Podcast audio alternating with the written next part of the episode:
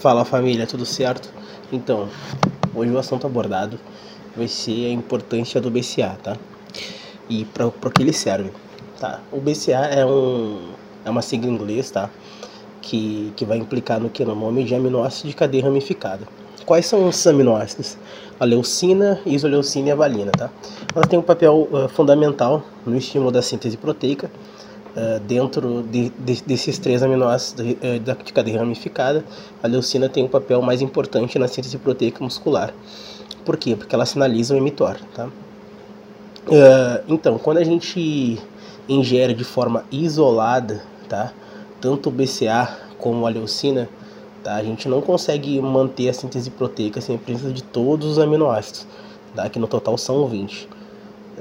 então, essa, essa suplementação tá? Na, na minha opinião e na opinião de, de muitos nutricionistas esportivos, é, realmente é, não é muito útil, tá? É realmente é muito mais interessante tomar um whey, comer ovos, frangos, enfim, já que através desses alimentos a gente vai, a gente vai obter o, todos os aminoácidos essenciais necessários para realmente fazer essa síntese proteica além do BCA, tá, pessoal? Então, realmente o, o coach aqui, a opinião do coach, não, não é interessante suplementar com BCA. Tem coisas muito mais uh, otimizadas dentro, dentro do mercado que vão gerar uma, uma um melhor rendimento do atleta, tá bom, pessoal? E só um adendo aqui, família. Uh, realmente, o, o, pior de tudo ainda é realmente o, o a pessoa gastar com BCA injetável, tá?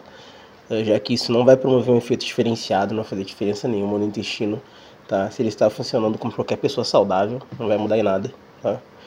Uh, realmente é, é, uma estratégia muito mais inteligente uh, comer soja, tomar leite do que usar o BCA, tá?